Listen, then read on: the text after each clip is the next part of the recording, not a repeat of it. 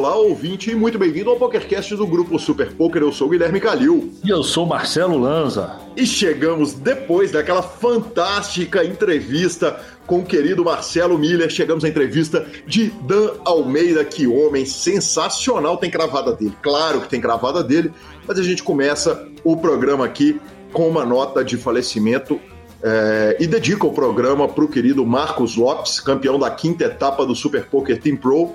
Ele faleceu essa semana de Covid. É, nós somos informados tanto pelo grupo Super Poker, é, através do nosso grupo ali de mídia, a, a Josi nos informou, e o nosso querido amigo Pedro Lara, que nos acompanha, é, é ouvinte do PokerCast, que nos acompanha pelo Instagram, também nos deu a notícia. Então fica a força aí para Karine, a esposa dele, a família toda, a comunidade de poker de Brasília. Então fica aí o nosso abraço para o Marcos Lopes e família, sentimentos e muita força aí para a família. Começamos também desejando as melhoras urgentes à queridíssima Ruth Viana, a super dealer, né, a dealer estrela do BSOP de todos os torneios por onde passa. A comunidade toda de poker tem um carinho enorme por ela. É, ela teve um AVC essa semana e a gente começa mandando o nosso carinho, né, Lanza? E carinho para ela, para Laura, a filha, que também é, é do poker, é dealer também, e torcendo pela pronta recuperação dela. Exatamente. Mandamos a primeiras condolências à família do Marcos e melhoras para Ruth e fica aqui o nosso abraço e o que precisar da, da nossa turma aqui do PokerCast. Exatamente, o programa é trazido a você pelo Fichasnet, troque suas fichas por ele, pela Five Card Secrets, temos sempre aquele bloco maravilhoso do Thiago Paulo e o Poker for Fun, o clube só para recreativos, aquele jogo baratinho todo dia às 7 da noite. Vem novidade. Semana que vem vem novidade das grandes, Marcelo Lanza. Perguntas, participações, sugestões, promoções e comentários. O nosso e-mail é pokercast.gruposuperpoker.com.br, Instagram e Twitter, arroba Guicalil e arroba Lanzamaia. Nosso telefone é 975189609 para dar aquela falinha maravilhosa, mandar aquele áudio para a gente poder tocar aqui no programa ou para entrar para aquele grupo maravilhoso do Telegram e a gente corre direto para o áudio do Poker for Fun, o clube dos recreativos. Olá, jogador! Eu sou Gustavo Eronville e organizo os melhores home games da internet. Eu tô aqui para apresentar a vocês essa super novidade, o Poker for Fun. O Poker for Fun é um clube exclusivamente dedicado aos jogadores recreativos de poker. Nosso foco é ser um ambiente leve e descontraído para que você possa jogar com outros jogadores não profissionais enquanto se diverte e aprende o jogo. Para conhecer nossos termos e condições, me chama no WhatsApp 31 9 9928 2881. Repetindo, nosso telefone é 31 99928 2881. O número está na descrição deste programa. E veja se você tem tudo o que precisa para participar do home game mais divertido do PP Poker. Poker for Fun, de recreativos para recreativos. É isso aí, muito obrigado, Gustavo Eronville. Tamo lá no Poker for Fun, tá bacana demais. Ontem, ó, ontem começou às sete da noite. Quando foi meia-noite, a gente ainda tava rasgando o jogo lá, teve bom. Jogo barato, horário cadenciado para não machucar ninguém, não estragar casamento. Bora para as notícias? Vamos direto para as notícias, Lanzinha. É... Começaram as séries de primavera dos sites, a gente falou um pouco disso semana passada, mas antes, Lanzinha, se a gente é, é, brinca que a gente fala deles toda semana, que toda semana eles botam um, um factoide, um fato sem muito importante na rua, para a gente poder citar o nome deles. Dessa vez a notícia veio e veio bombástica. Anunciaram as datas. E é sim, anunciaram as datas, senhor. Cara, vamos ter WSOP em Las Vegas gigante, vamos ter WSOP Europa e teremos também WSOP online. Então vamos quebrar aqui por partes. Claro que nós não vamos nem trazer todos os detalhes, o programa já está longo o suficiente, está muito fácil de achar o que, que, vai acontecer, mas algumas coisas, evidentemente, a gente pegou. É... A primeira é a respeito da WSOP Estados Unidos ao vivo. A programação é que o evento aconteça entre 30 de setembro e 23 de novembro. Claro que eles vão respeitar a regulamentação local, né, de Nevada, quando forem fazer o evento, mas um evento gigantesco aí, quase dois meses, mais de 50 dias, um evento inclusive maior do que a última vez que ele aconteceu, programado para o final desse ano. Em paralelo a isso, eles anunciaram a WSOP Europa, que vai acontecer lá em Rosvadov, lugar que Bruno Boteon conhece muito bem. Ela vai acontecer no Kings Cassino, lá na República Tcheca, mais uma vez, e vai acontecer entre 19 de novembro e 8 de dezembro, Lanza. E teremos também uh, a WSOP Online, né? A gente falou que ano passado os caras tinham aberto uma porta que tinham tirado um gato do saco, que ia ser difícil voltar ele para dentro da sacola, Lanza, para usar a expressão. E, cara, é, vamos ter de novo. A GG Poker vai fazer uma WSOP para o mundo inteiro e a WSOP.com vai fazer aquele evento para os americanos também valendo braceletes e também com a brasileirada voando mais uma vez. Tomara que com o Super Poker, que eu tenho o prazer mais uma vez de narrar esses eventos. Bom, então, o Lanza é pessimista? Não. Muito pelo contrário, eu sou um cara. Quem me conhece sabe que eu sou um cara extremamente otimista. Eu sempre olho o copo pelo meio cheio, nunca pelo meio vazio. Mas eu sou realista. Para mim, é uma cortina de fumaça gigantesca com uma única coisa que vocês podem ter certeza. Teremos WSOP online em junho e julho, beleza? Isso está fechado, vai ter. Então se preparem e metam bala. Por quê? Anunciar uma data para setembro, anunciar uma data na República Tcheca para novembro, são as datas mais ou menos prováveis que a gente saberia que caberia pós é, é, é mais para o final do ano, seria um pouquinho mais safe, tá? Mas essa data, na hora que ela vem embaixo escrito assim, pendente de aprovação regulatória estadual, é simplesmente, ó, tem uma intenção de fazer o evento. E nada mais do que isso. É, se eu não me engano, o BSAP deve estar marcado para dezembro pendente de aprovação estadual. Se puder, vai ter. E é, e, e é, só isso, na minha opinião. Tá? É simples assim o que os caras fizeram. É, deixa, de, deixa eu estender um pouco do que você falou, Lanza. Eu acho que é, é realmente é ousado demais falar numa WSOP. Aliás, falar numa WSOP com quatro dias um, ao invés de três dias um. Quer dizer, eles estão especulando, houve especulação na mídia, de um main event com mais de 10 mil jogadores. É, é, é, é, eu, eu prefiro pensar no lado safe. Aumentar a quantidade de dias um é diminuir a concentração de público num dia só. É, é verdade também. Tá, é, você ter menos gente com risco menor e ficaria mais fácil de aprovação ao invés de você enfiar lá duas, três mil pessoas de uma vez só dentro do cassino. Aí cairia para 1.500, que como é muito grande, talvez seria. Apesar que a gente sabe que tem uma demanda reprimida gigantesca, que eu acho que na hora que puder as casas todas vão explodir, os torneios live vão explodir por causa da demanda reprimida. Mas considerar que nós vamos ter o recorde histórico da WSOP, aí nenhum mais otimista dos cenários consegue falar isso agora, porque nós temos metade do mundo não podendo nem, nem ir para os Estados Unidos ainda.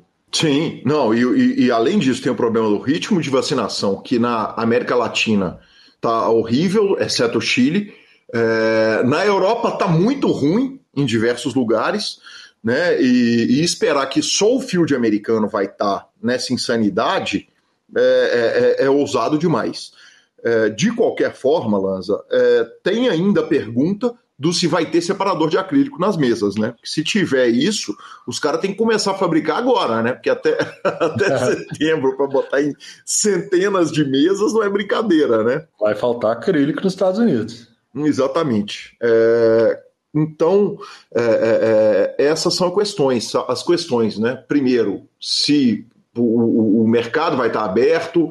Segundo, como que vai ser, qual vai ser o tamanho, qual vai ser a regulação de número de pessoas lá dentro. Justiça seja feita. Ontem conversei com meu amigo Nick, que é da Carolina do Norte, tá com a família na Flórida passando Spring Break.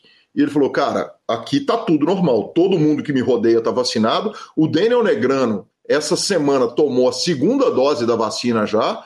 Quer dizer, ele e a esposa, a esposa mais nova que ele. Ele falou, cara, ninguém perguntou nada, não perguntou a idade, não tinha nem fila. Entramos e vacinamos. Então, quem sabe, né? De repente é o caso de se tiver fronteira aberta, a gente ir para lá, aproveita, toma vacina e, e já pega a WSOP. É, peguei, peguei. A questão é que eles estão cuidando do problema deles, né? Eles vão querer começar a cuidar do problema do coleguinha, né? Isso é bem mais complicado, mas tudo é, bem. Sem dúvida nenhuma. Lozinha, mais uma pergunta rápida para o senhor. WSOP no meio do ano, grande chance dela ser menor do que a do ano passado, porque eles não podem deixar a WSOP do meio do ano bater em número de braceletes e nem em premiação a do fim do ano. Correto ou tô maluco? Ah, do jeito que essa turma tá, já nem sei mais. Na hora que você vê a, a GG Spring Series anunciando 150 milhões de dólares e o Scoop anunciando 100 milhões de dólares garantido, quer dizer, se acho que é até termômetro, porque se as duas séries de agora forem uma explosão total e completa, porque isso nós estamos falando de quase um bilhão e meio de reais garantido em duas séries, eu acho que esses caras vão para explosão no, no, meio do ano de novo e mete para. Vai surfando a onda, tá, tá aumentando, eles vão aumentando. Tá bom. E o bankroll dos jogadores, Lança? Tomara que eles forrem bastante nessa série de agora. Porque é o seguinte, desculpe, Spring Championship, é WSOP meio do ano. Aí você chega lá, porque, quer dizer, quem vai chegar com o Bankroll para jogar a WSOP Europa até 8 de dezembro, né? Ó, há, boatos que nessa pauta já tem uma meia dúzia que tá tranquilo. é, sem dúvida nenhuma. sem dúvida nenhuma. Tem, tem uma meia dúzia aqui que já pelo menos já deu uma frirolada até julho. É, mas satélite, igual você escreveu aqui, né? Satélite, tem que ter muito satélite. Tem que ter muito satélite, porque o satélite dá oportunidade a todo mundo poder jogar tudo. Ele é democrático demais, né? Então tem que fazer muito mesmo. É, eu acho que os caras vão, para usar a expressão moderna, eles vão meter o louco nesses satélites, tem toda a razão.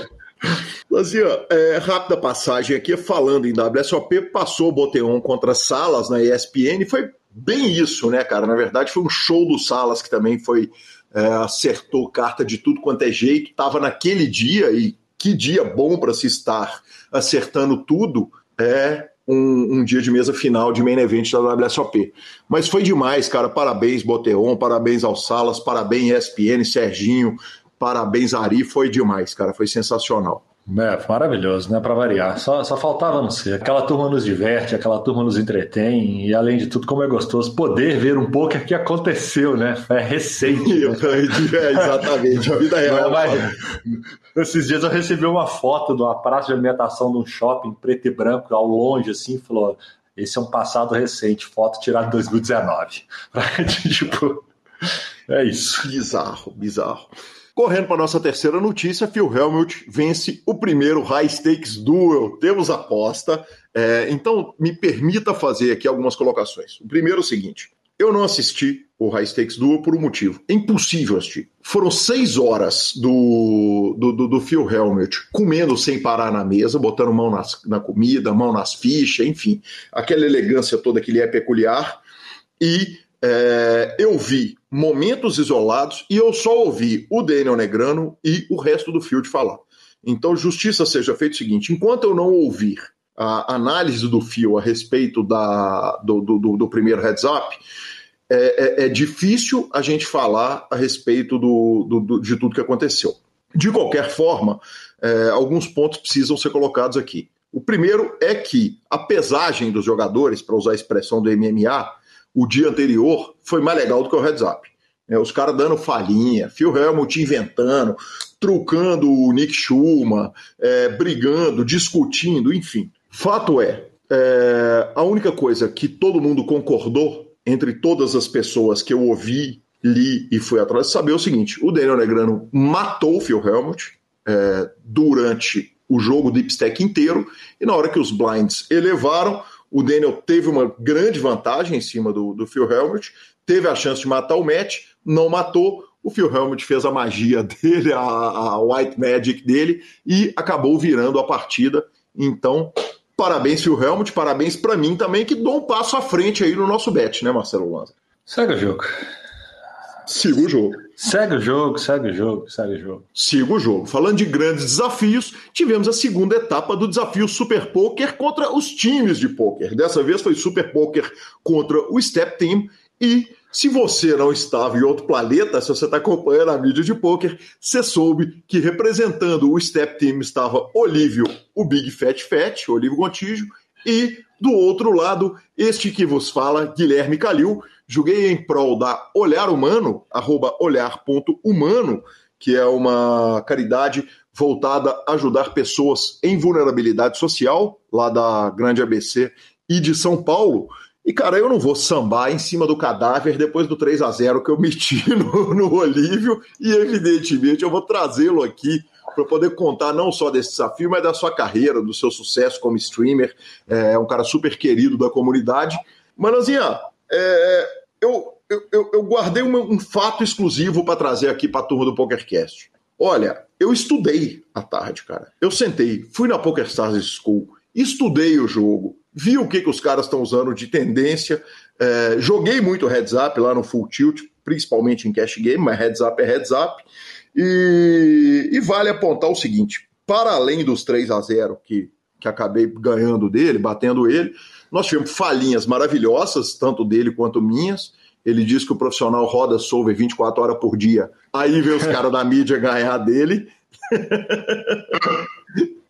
Eu, obviamente, depois de meter 3 a 0 perguntei se ele jogava outras modalidades, se ele jogava cash e se ele jogava caro. E fico feliz que Marcos Sheida, o Chacal, apostou em mim, como fez o Douglas Costa, o Doug Handless. Então, muito obrigado, senhores. Fico muito feliz em forrar os senhores. É, é o que eu falo, né? Pandemia. Pandemia tá aí, né? O golpe tá aí, cai quem quer. E é isso. Como eu queria saber que Igor, eu, na verdade eu queria saber não. Eu li uma nota, né? Que inclusive que o Step Team soltou a respeito do fato do acontecido, pedindo algumas revisões na Confederação Brasileira, porque fica muito difícil para o Elton Lima e para o Igor defender muito a questão do esporte de habilidade. Nós estamos num momento né, complicado e está tá ficando difícil. Está ficando difícil. Eu, eu, eu, eu prefiro acreditar que treino é treino e jogo é jogo, entendeu? Porque ele foi lá, deu uma treinadinha com o senhor e arrumou ontem 27 mil dólares. Então eu prefiro acreditar que ele estava dando uma treinada, entendeu? Para na hora que estava valendo o dinheiro grosso, ele foi lá e resolveu. Mas, dito isso, meus parabéns, senhor. O senhor assassinou o rapaz. Muito obrigado, Marcelo Lanza. E a gente encerra a nossa sessão de notícias com as séries tendo começado e adivinha, né? Da Almeida é, crava o 109 evento número 6, 109, low do Scoop, 6.085 competidores para quase 90 mil dólares. Ele que é o nosso entrevistado, então eu não vou precisar descrever quem é Dom Almeida para você, você vai conhecer tudo a respeito dele nesse e no próximo programa. O internet, o Renan Bruschi, tem feito pouco, né? Que homem. Que é homem. jogador de torneio grande mesmo. Esse é mito. Exatamente. Jogou o evento número 9, evento High 5200 Bounty Hunter Super High Roller, 175 jogadores e cravou levando quase 180 mil dólares. Querido Neto Gol tá lá no grupo do PokerCast. Que homem, né, cara? Pegou 22 Pot Limit Omaha Six Max, bateu mais de 6 mil pessoas para 18 mil dólares e. Tricampeão, logo... Tricampeão do Scoop, ele. Sim, sim, sim. Tricampeão do Scoop, que homem, né? E especialista dos Catrup também, né? sabe, viver, né? Sabe, viver. sabe viver. E no primeiro dia do GG Spring Festival, o evento número 3, Medium. Olha, olha a GG, lança. Evento Medium. Bahia, 525 dólares. Jesus amado. Tiago Martins, o, o Raposa bateu 2.666 entradas, mais de 120 mil dólares, sendo quase 70 mil dólares em bounties. Que homem! Que homem! E Padilhão tá lá, né? Inclusive, Padilhão ele faz um negócio legal demais. Siga o Padilhão lá no Instagram dele, que ele faz um calendário da série. E ele vai postando e atualizando diariamente. Então é muito, muito bacana mesmo. Super vale a pena super vale a pena seguir o Padilha. Sempre vale a pena seguir o Padilha, porque aquele sorriso dele é sensacional, mas em série o calendário dele é maravilhoso. Aí sim, ficamos com as palavras do Fichasnet e vamos para Dan Almeida. O Fichasnet é o seu parceiro para compra e venda de ficha nos principais sites de poker online. Chame o Fichasnet e avise que chegou até eles pelo PokerCast para participar de promoções super especiais para os nossos ouvintes. O WhatsApp do Fichasnet é 062 99837 1007 e lá você negocia suas fichas com os melhores preços. O Fichasnet trabalha com créditos do PokerStars, PariPoker, PP Poker, o Poker, EcoPays e AstroPay Card. Repetindo, o WhatsApp do Fichasnet é 062 99837 1007. O número está na descrição dos nossos programas. Fichasnet, confiança e melhor preço para suas fichas. E é com grande satisfação que chego a um dos grandes campeões de pedidos do PokerCast, Dan Almeida, antes tarde do que nunca. Demorei a fazer o convite. Muito bem-vindo ao PokerCast, que honra te receber aqui. Pô, muito obrigado, fico é, bem feliz com, com o convite e acho que vai ser um papo bem, bem divertido aí. Não tenho nenhuma dúvida, Dan. É, os últimos quatro dias eu passei consumindo uma quantidade absurda de material. Quanta coisa você já fez para a internet. Nós vamos poder falar disso tudo, mas eu começo com a pergunta tradicional do PokerCast: quem era o Dan antes de conhecer o poker? Antes de conhecer o poker? Ou antes de se profissionalizar como jogador de poker? Antes de conhecer o poker, eu queria saber do menino Dan quais que eram os sonhos, o que, que ele tinha vontade, para quem que ele torcia. Enfim, ah, tudo, tá. tudo, tudo bem que transformou no Dan, no Dan que ele que, que, que foi depois a gente sabe ser professor de matemática e depois jogador de poker. Ah, então, eu acho que na, é, na minha infância, assim, eu nunca tive muito, muita familiaridade com nenhum jogo de carta, assim, né? Tanto que até hoje, o único jogo de carta que eu sei jogar é poker. Não sei jogar truco, não sei jogar canastra, não sei jogar pife, rouba-monte, não sei jogar nenhum tipo de jogo de baralho que não seja poker. Então, na minha infância lá, lá atrás, quando o tema era jogos e afins, era, tipo, era mais videogame mesmo e tal. E, pô, é óbvio que acho que nenhuma criança, né? Talvez nessa nova geração, talvez até as crianças possam sonhar com isso, mas não é o tipo de coisa que você vai pensar quando você é criança lá nos anos 80, nos anos 90, né? Ah, vou ser profissional de poker, sabe? Uhum. Então, não era não eram as minhas aspirações, as coisas foram foram acontecendo assim, mas na infância era mais isso mesmo, né? De, de jogo mesmo era, era videogame, era fã de futebol quando era criança, na verdade não só quando era criança, até meus vinte e tantos anos eu fui bem fã, eu sou Santista. Eu sou de São Paulo, na, na verdade, mas eu sou torcedor do Santos. E eu era uhum. bem fissurado em futebol aí até os, vamos chutar lá, os 28 anos, 27, 28 anos. E aí um belo dia eu consegui me, me desprender desse vício, assim, e hoje em dia, cara, eu acho que nos últimos seis anos eu devo ter assistido um jogo do Santos, que foi o jogo agora, esse último da, da final da, da Libertadores, mas eu fiquei acho que uns seis, sete anos sem assistir futebol, assim, é, eu consegui me, me, desvincular totalmente, assim, é um negócio que eu gostava bastante, eu acompanhava, e eu moro em Curitiba faz muitos anos, né, e aí eu ia com uma frequência muito grande para São Paulo só para assistir os jogos e tal, então, hoje em dia, sou totalmente desprendido do, do futebol. Nem para fazer um betzinho, para poder sofrer. Eu, eu, por exemplo, que não gosto de futebol de seleção, chega na Copa do Mundo, eu aposto toda semana só para ter para quem torcer. Então, foi exatamente por isso, inclusive, que eu assisti o jogo do Santos na final contra o Palmeiras agora, Libertadores, né? Porque eu não ia assistir, eu já estava seis anos, eu sabia que o Santos estava na final tal, mas eu não ia assistir, né? não estou assistindo mais futebol tal. Aí a moçada começa a me chamar no, no WhatsApp, né? Ah, quer, você é Santista, né? Quer betar lá no Santos contra o Palmeiras? Aí um me chama, outro me chama, outro me chama, fui para os sites de aposta esportiva, as odds estavam, tipo, muito, muito, muito favoráveis, né? Porque, tipo, Pro Palmeiras, na verdade. Isso, isso, então. E o Santos uhum. era favorito, eles estavam querendo me dar um para um. Uhum. Sabe? Tipo, aí eu falei, ah, vou pegar com todo mundo. Aí peguei com todo mundo, e era, um, e era um sábado que eu tava jogando, né? E a televisão aqui de casa fica meio que na, na lateral dos meus monitores, assim. Aí eu botei o jogo para jogar e fiquei jogando aqui e olhando o jogo de rabo de olho ali, né? Então, eu assisti exatamente por isso, porque o pessoal começou a me chamar e falei, pô, a odds é boa, faz tempo que eu assisto um futebolzinho, não tem como ser ruim, né? O Santos é favorito, então estão, estão pegando um para um, vale a pena para mim. E aí fiquei assistindo, né? Perdi aquele dinheiro para me colocar de volta no meu lugar de não não gastar dinheiro com futebol e nem tempo assistindo. O daí o menino vira professor de matemática. Conta para mim, cara. É o pânico de toda criança é matemática, cara. A aula de matemática era a aula que o menino tomava reguada do professor, tomava xingada, quer dizer, o mais difícil de tudo. Como é que o menino resolve você professor de matemática? Então, essa, essa é uma outra história é, interessante, porque eu, quando estava lá naquela idade, lá dos 17 anos, quando você tem que escolher alguma coisa para fazer vestibular, você não, né, não. Às vezes fica meio perdido, né? Que curso Sim. eu vou tentar fazer? O que, que eu vou querer e tal? E eu não sabia, não tinha ideia de que curso eu queria fazer, mas eu gostava muito de matemática, eu ia muito bem, assim, é, para mim era um assunto bem interessante. E aí eu falei assim: ah, vou fazer vestibular para matemática. Mas assim, não passava pela minha cabeça ser professor de matemática, né? Eu era, na época, até então, muito, tipo, tímido para falar em público e tal.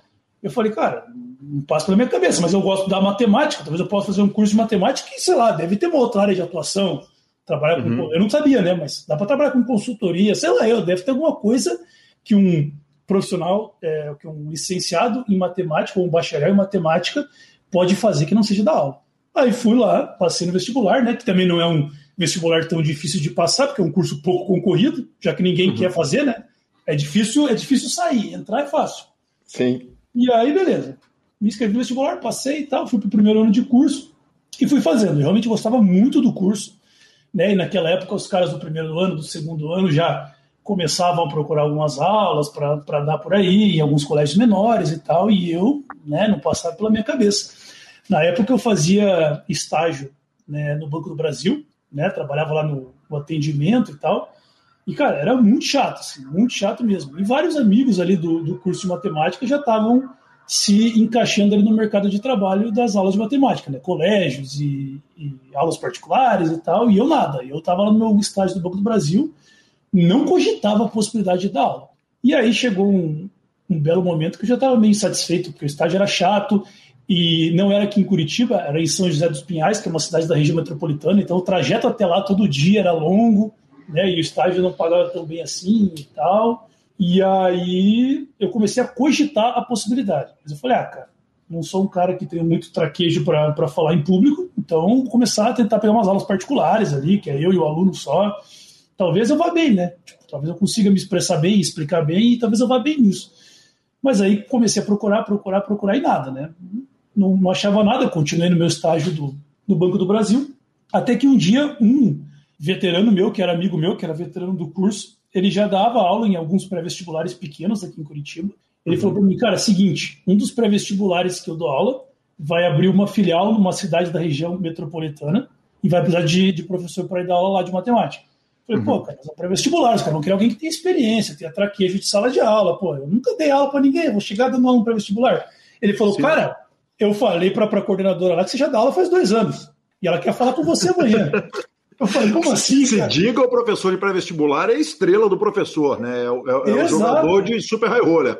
O, o pré-vestibular é o one drop do, do professor, né? Exatamente, exatamente. Aí eu falei, cara, você é um lunático completo. Você está pegando um cara que nunca deu uma aula particular e você tá, falou para uma mulher que é uma das coordenadoras da rede de ensino que você trabalha, que eu já dou aula faz dois anos Uhum. E você marcou uma aula teste para mim amanhã à tarde. É isso mesmo, é isso mesmo, vai lá e se vira. Aí eu fiquei naquela, eu falei, cara, eu não acredito, velho. Aí eu fiquei naquela, eu cheguei em casa, parei, pensei, falei, cara, mas tem que ser, vai ter que ser essa, essa é a chance de eu sair desse estágio merda. Vou lá, finjo que dei aula a vida inteira, aí preparei uma aula ali e tal, mas, cara, eu fui que fui com o cu na mão, assim, sabe? E, tipo, era uma cidade da, da região metropolitana longe, acho que dava uns 40 minutos de carro, uma hora de carro. Cheguei lá, a mulher me recebeu e era bem novo, Calil. Eu tinha, eu acho que. Eu não tinha feito 19 ainda. Você tá não, com 35, né? 34. É, eu, eu, eu, ia fazer 19. Não, eu ia fazer 20, eu acho. Uhum. Sabe, cheguei lá, a, a, mulher me recebeu, tá falou: eu quero que você dê uma aula teste aí, só para mim e para outro coordenador aqui, sobre um assunto que você escolher. E é óbvio que eu já tinha escolhido e preparado em casa, um assunto qualquer, né? E aí, Camil, me baixou o santo ali e eu dei o jeito, desenrolei. Eu fingi que eu dava aula fazia 60 anos, sabe? Tipo, dei um jeito assim, acabei indo bem. Não sei se eu fui tão bem quanto eu imagino que, que eu tenha ido, ou se a mulher estava tão desesperada atrás de alguém que conseguisse andar uma hora de carro para poder dar aula naquela cidade, que ela falou: Não, é você mesmo, pode vir. E aí, beleza, essa foi a primeira aula que foi o primeiro emprego como professor, assim. E, claro, né, não era um pré-vestibular grande, ainda mais por ser na região metropolitana, as turmas tinham, sei lá, 60 alunos, 50 alunos, que para o tamanho de um pré-vestibular, normalmente as salas são bem maiores, né? Mas beleza, foi um começo. Aí, nesse, aí eu tive que largar o estágio, né? Porque eu tinha que ir lá para lá duas vezes por semana, e o estágio não ia me liberar duas vezes por semana. E aí eu pensei, ah, então eu vou ter que estar para encher os outros dias com outras aulas, né? E nesse meio tempo fazendo o curso de matemática à noite, né? Eu não era formado ainda. E daí eu consegui alguns colégios, na época os colégios faziam uma gambiarra lá para pegarem é, professores que ainda não eram formados, né? Tipo, obviamente que pelo núcleo de ensino isso não é permitido, mas sei lá, um professor de matemática era formado assinava por todas as turmas quando ia a documentação para o núcleo de educação, sei lá o que diabos eles faziam. Mas uhum. faziam. Aí peguei umas aulas nos colégios, primeiro e segundo ano do ensino médio e tal, e meio que foi indo, né?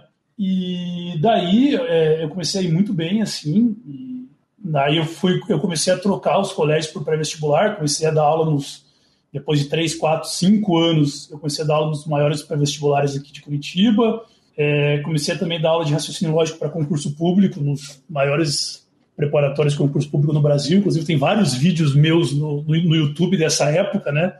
Que eu dava aula para concurso público. E aí foi isso, cara. Aí foi indo, foi indo, foi indo, foi indo.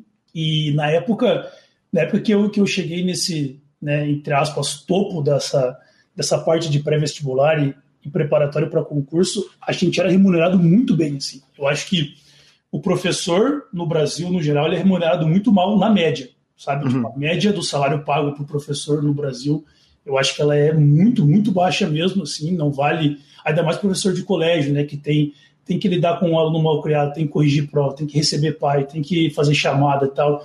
Pré-vestibular é, é, muito fácil, né? Porque, tipo assim, você não tem prova para corrigir, você não tem aluno mal criado, é, você não tem que levar trabalho para casa, é, você é remunerado, sei lá, muitas vezes até 10, 20, 30 vezes mais do que uma, uma aula de colégio, de ensino médio.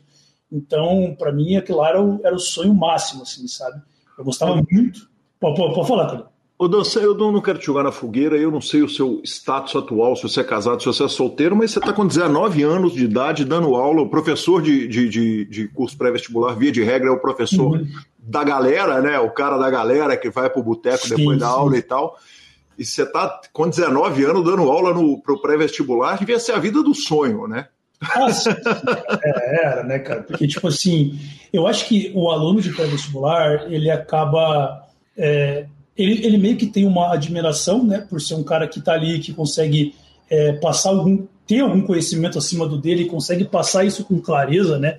Eu sempre digo que para o cara ser professor de, de, de pré-vestibular, ele não tem que necessariamente ser muito bom de conteúdo porque uhum. os conteúdos que caem no, no vestibular para um cara que fez licenciatura em matemática são conteúdos bem simples, bem fáceis.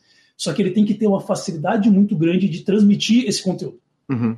Então você não tem que saber muita coisa. Só que as, o que você sabe, você tem que passar com muita qualidade, muita facilidade. Ainda mais sendo uma, uma matéria que as pessoas têm tanta dificuldade, né? Então, o professor de, de pré-vestibular tem uma admiração muito grande dos alunos por causa disso.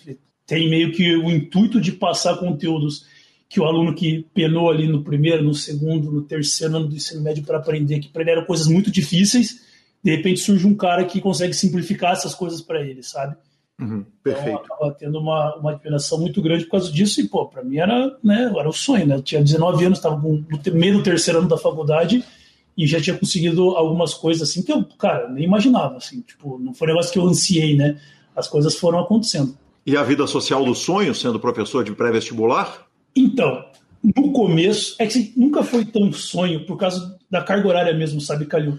Porque quando eu tinha pouca aula, o tempo que sobrava eu estava cursando a licenciatura ainda, não tinha terminado a faculdade ainda, né?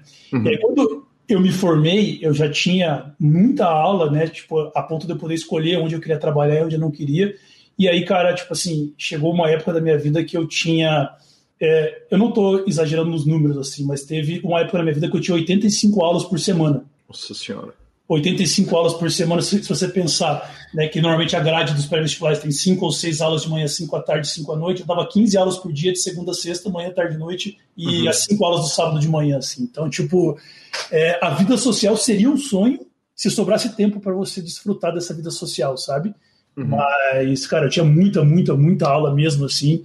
Aí no, no, tempo que sobrava, né, é, nas poucas vezes que sobrava algum tempo, a vida social era, era, bem legal, assim, né, tipo, porque, pô, eu era um cara de, de 19, 20, 21 anos, que era muito mais, muito mais bem remunerado do que eu esperava ser nessa idade, sabe? Uhum. Então, pô, era, era, era bem legal mesmo. Não sobrava muito tempo, mas o tempo que sobrava era, era divertido. Odan, evidentemente é muito raro a imprensa poder entrevistar um professor de matemática que joga pôquer. É, é, é um, um, tanto incomum no, no nível que você está, é, é, uma profissão um tanto incomum.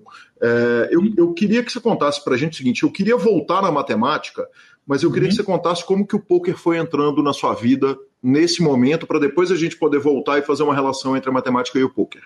Tá. Então, o poker foi, assim, eu também não sabia jogar poker, né, quando estava fazendo curso de matemática. E essa história é uma história que eu gosto muito de contar, assim, que eu tenho muito, muito carinho por lembrar dessa história, porque em frente ao Centro Politécnico da Federal do Paraná, aqui em Curitiba, onde eu cursava matemática, tinha um bar, né? Esse bar chamava Rebordosa, uhum. e esse bar era do, era do Fabinho, que hoje, né, sei lá, quantos anos passaram? Quase 20 anos passaram que eu fiz a graduação em matemática, e o Fabinho era dono desse bar. E hoje em dia, uhum. né, 15 anos depois, ele é, ele é jogador do nosso time, do Midas, faz pelo menos uns 5, 6 anos. assim. A gente se conheceu no bar, ele era o dono do bar, eu era aluno da universidade. E, cara, eu frequentava o bar dele lá, passava no bar antes de, ir para aula, tomava uma cerveja e tal. E aí, lá pelas tantas, quando o poker começou a se popularizar, ele começou a organizar alguns sitting goals ali de cinco reais dentro do próprio bar, assim, na, naquelas mesas de plástico, de cerveja, assim, da, da escola, da Brahma, assim. E aí rolava o City Gold de 5 pila ali, e ali eu comecei a aprender a jogar, sabe? Então, Sim. ali foi o começo do começo do começo, assim. Tipo, então, às vezes tinha uma aula vaga, ou matava uma aula, ia pro bar do Fabinho lá e, ah, tá tendo City Gold de 5 aí? Aí dava 5 pilas, sentava na mesa, formava ali umas seis pessoas, e, e aí a gente jogava, assim, né? Aí foi aí que eu aprendi o jogo e tal, e acho que boa parte do que eu aprendi nesse começo foi o próprio Fabinho que me ensinou, né? Porque ele, por ser o dono do bar, é o cara que mais jogava, né? Tipo, sempre que uhum. sobrava um lugar na, na, na, mesa, ele sentava e jogava o City ali, né? E naquela época, Calil, o acesso à informação dentro do poker, a parte de estratégia, era muito mais difícil, né? Não tinha escola, não tinha vídeo no YouTube, não tinha tantos livros. Os livros que tinham não tinha tanta popularidade assim no, no Brasil, não tinha como se achar fácil esses livros. E eu lembro que, é, e cara, eu lembro claramente disso por mais que faça quase 20 anos, assim, ali na, no pátio do bar, onde tinha as mesas ali que a gente jogava City Go, as pessoas ficavam bebendo e tal, tinha uma, uma, uma churrasqueira que estava desativada e o Fabinho tinha escondido dentro dessa churrasqueira uma revista flop. Sim. Aquela revista flop e tal. E na última página tinha aquela tabela de alts e odds e tal, Sim. sabe? Aí sempre entre um sítio e outro a gente ia lá consultar a tabela para ver as probabilidades e tal. E era o único acesso de material que a gente tinha naquela época, sabe? Tipo, isso a gente está falando de 2000 e seis, talvez, né, 15 anos atrás. Então, o único material que tinha era a tabela de odds e de pot odds e de número de outs, de contagem de outs que tinha na última página da revista Flop, assim. Aí, ele, um dos dias que eu fui lá, né, já jogava City lá fazia tempo, fazia tempo, fazia meses, sei lá eu. Ele falou, cara, tem uma revista aqui que tem uma tabelinha lá, tal, não sei o quê. E, cara, esse foi o primeiro contato que eu tive no sentido de pensar que o jogo era realmente um jogo de habilidade, sabe? Porque naquele, naqueles primórdios, Calil, eu acho que até a pessoa, independente se ela é esperta, se ela não é esperta, cara, você senta no jogo ali, acho que o primeiro contato que a pessoa tem com o poker, se ela não já não teve uma, uma pré-introdução sobre o poker, ela vai pensar que se ela receber as cartas melhores, ela vai ganhar. E se ela receber Sim. as cartas piores, ela vai perder. A menos que ela já tinha, tenha sido introduzida por alguém. É, tipo, por exemplo, se a minha mãe for jogar poker hoje, ela já vai sentar sabendo que é um jogo de habilidade. De tanto que eu e meu irmão batemos nessa tecla durante anos. Ela já sabe. Agora, eu que não sabia, né, para mim, eu falei, ah, o dia que eu for lá no bar do Fabinho e, e receber mais aizais do que as outras pessoas, eu vou ganhar. O dia que eu receber menos aizais, eu vou perder. Para mim era isso, né? E aí, quando o, o Fabinho mostrou essa revista Flop, eu comecei a pensar sobre isso, né? Falei, cara, talvez, talvez exista material para ser estudado e tal. E aí eu comecei a ir atrás, né? Naquela época não tinha muita coisa, né? Aquela editora, não lembro da, da editora que traduziu vários livros para português. Foi a editora Reise. Editora Reise. Não tinha ainda tantos livros delas, eu tinha é, só alguns, sabe? Então, acho que o primeiro livro que eu comprei, que eu acho que é da editora Reis, inclusive, que era em português, na época meu inglês era bem fraco, eu comprei o livro do Harrington, acho que foi um dos primeiros ali, Sim. E aí, cara, eu desandei a comprar um monte de livros, assim, sabe? O livro do Harrington, quando eles traduziram o livro do Esquilans que eu comprei. E aí tinha, tinha livros que hoje eu considero horríveis, assim, mas que para a época era o que tinha, sabe? Comprei uhum. o que tinha, consumi tudo de material que era possível. É, na época eu descobri o Poker Strategy, é, comecei a estudar pelos vídeos de lá e tal. E assim, é, eu diria que boa parte da minha carreira como, como professor foi meio que uma vida dupla entre dar as aulas né, de matemática da melhor maneira que eu conseguisse e tal, e tentar conciliar isso com algum tempo sobrando para o meu hobby, que era estudar poker e jogar MTTs, jogar sitting goals e tal. Então, eu, durante boa parte da, da minha carreira como, como professor, levei essas duas coisas juntas, sabe? E aí, lá pelas tantas, acho que já foi. Eu já era profissional de poker, acho que desde 2010, né, 2011, só que eu ainda era professor de matemática. E aí, quando você é professor e você trabalha em vários lugares, um pouco de aula em cada lugar, você tem essa maleabilidade, né, de ir largando aos poucos, né? Então, lá por 2010, eu comecei esse, esse grande plano que era migrar para a carreira profissional de poker 100%, né? Eu já era profissional, já era lucrativo, mas eu queria migrar 100%, por mais que eu adorasse dar aula de matemática, eu ainda adoro, mas eu quis fazer essa migração e aí o meu plano era, né? Vamos largar um dia por ano. Então, tipo assim, eu dava aula de matemática de segunda a sexta. Ano que vem não vai ser mais segunda a sexta, vai ser segunda a quinta uhum. e de sexta, sábado, domingo eu vou jogar poker. No ano seguinte vai ser de segunda a quarta. E aí de quinta a domingo eu vou, eu vou jogar poker. E aí foi indo até que no último ano que eu dei aula de matemática, é, oficialmente, acho que foi em 2014, que eu dava aula na terça-feira no pré-vestibular aqui em Curitiba, em dois pré-vestibulares, né? eu dividia manhã, tarde e noite entre os dois pré-vestibulares. Uhum. E aí de quarta até a segunda-feira seguinte eu era 100% dedicado a jogar poker online. Até as viagens para a BSOP era fácil de fazer, né? Porque você consegue voltar na segunda noite, aí na terça eu dava aula e tal. Então, foi assim que eu fiz a migração. Assim, foi um troço meio que gradativo. Teve aliciamento, quer dizer, a turma dos cursinhos é, é, é, é passou aperto, reclamou, queria que você ficasse? Ah, teve, cara, teve assim, mas é, o, que eu, o que eu ficava bem feliz, assim, é que, tipo, por mais que eu, eu tive muita sorte, assim, sabe, Calil? Tipo assim, é claro que boa parte da, das coisas que eu consegui como professor de matemática é porque eu tentava fazer o melhor trabalho possível, mas uhum. é, acho que uma grande parte foi por ter sorte, né? De trabalhar com as pessoas certas, de ter o apoio das pessoas certas, de ser convidado. De, tipo, sabe aquele papo de você estar tá no lugar certo, na hora certa, sabe? Tipo o lance de quando, quando eu comecei a dar aula, tipo, é um pré-vestibular em outra cidade, você tem que ir lá fingir que você já é experiente, sabe? Tipo, foram coisas que foram dar rumada mesmo, assim, sabe, Calil?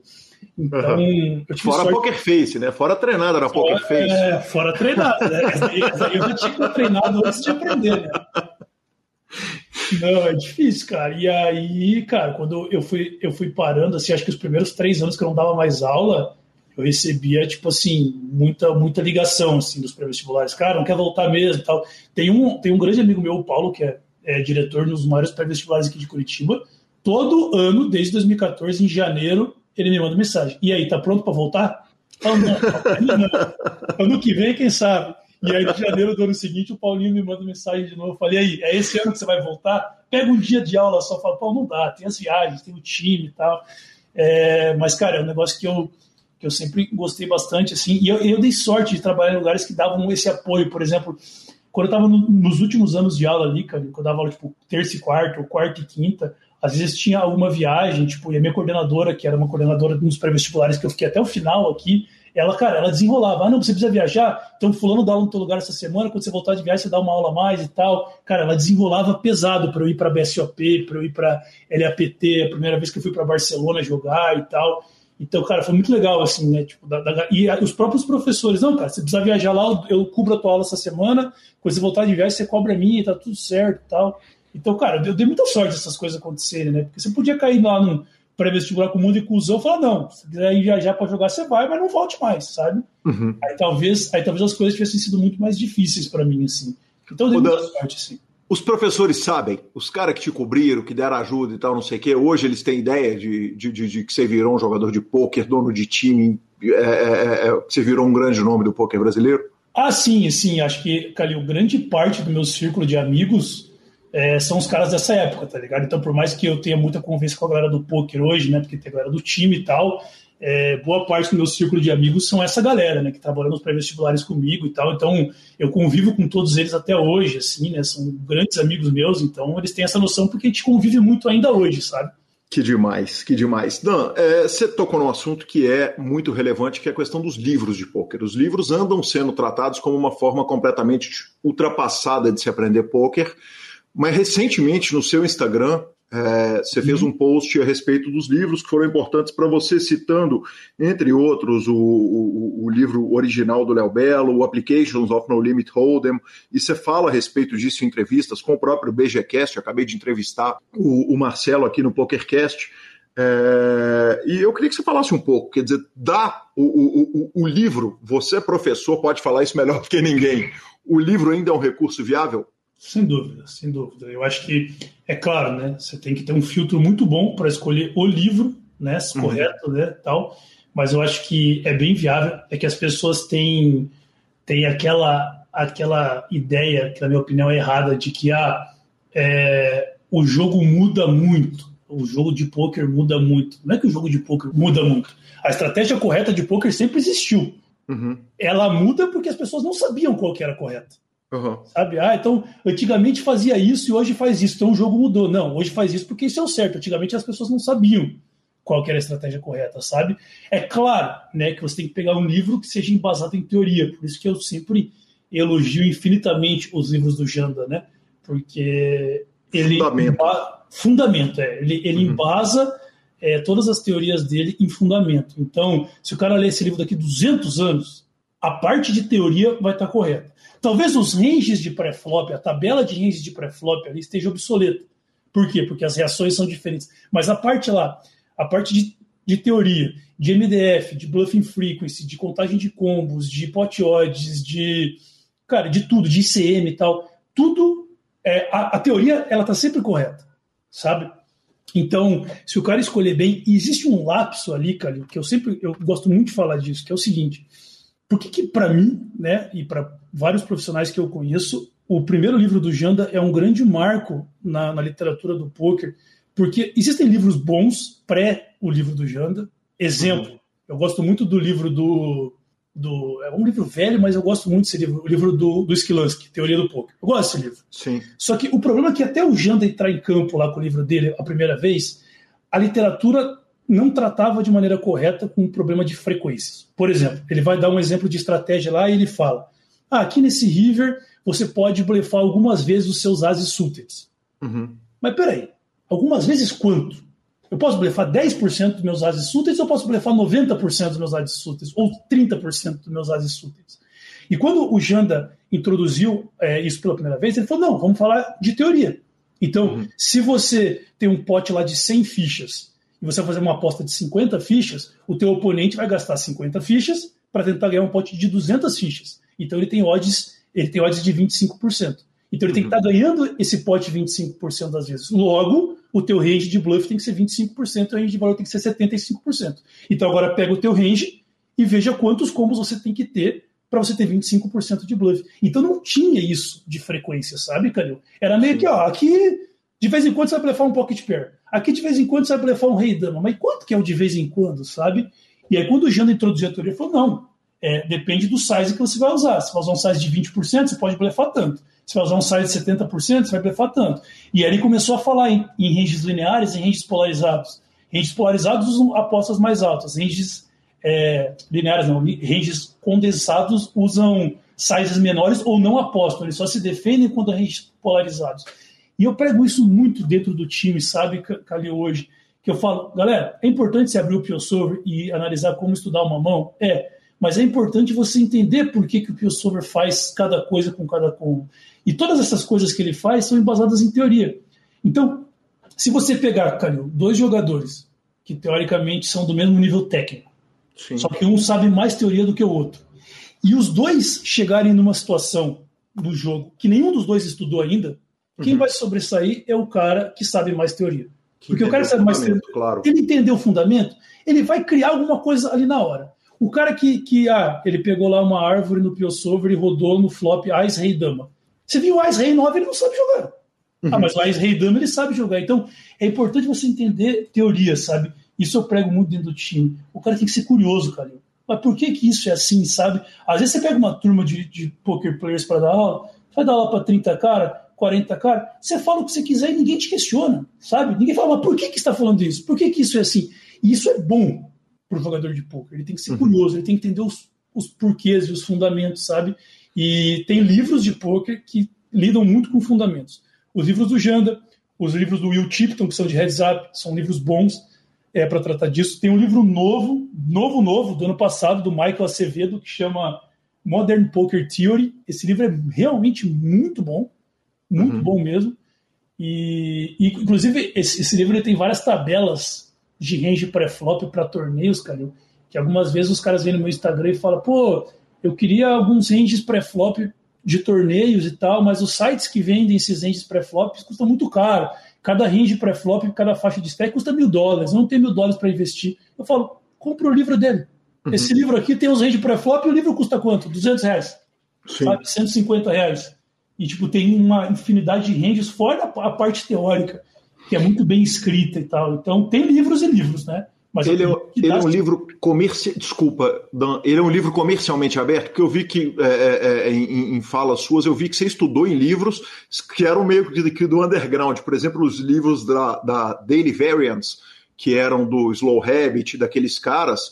É, uhum. que começam a tratar de fundamentos, eram livros que iam a mercado valendo 1.500 dólares, 2 mil dólares o livro, é... e com os anos eles foram baixando. Pô, você, você me deu uma, uma, uma, bela lembrança agora, eu fiquei meio arrependido de, no dia que eu, que eu escrevi esse texto para o Instagram que você mencionou, de não ter mencionado o Slow Habit. Tipo, uhum. rolou o peso na consciência agora, porque no dia que eu escrevi eu não lembrei. E, cara, para mim, os livros do, do, do Slow Habit, eles são muito acima do tempo deles, né? Porque, tipo, a época que, que ele escreveu não tinha quase nada de teoria e tal. E aí ele escreveu o Let There Be Range, que é um livro que eu acho fantástico, o Exploiting Regulars, que foi, tipo uhum. tipo assim, o primeiro livro que, que fala de você pegar uma estratégia que o field está desviando do que seria o optimal e você explorar e criar uma contra-estratégia para explorar isso. Por exemplo, o cara que dá muito raise você dá muito tribet, por exemplo. E o, ele escreveu um livro inteiro sobre isso, chamado uhum. Exploiting Regulars, numa época que não se falava em database, numa época em que não se falava de pesquisa de população. E aí depois ele escreveu aquele livro, é, acho que é Transition do Holden pro Omar. Do Holden pro Omar, sim. Que ele, vai, que ele vai fazendo os comparativos. Esse eu não li inteiro, mas esse livro eu acho muito bom. Esse livro é demais, é. Esse livro é, é, é, é a obra perfeita, definitiva de Omar, né? E, a, e, o modo como ele escreve, né, cara? Ele escreve de um, de um jeito assim que você vai lendo, parece que você está assistindo um desenho animado, que é muito fácil de ler, sabe?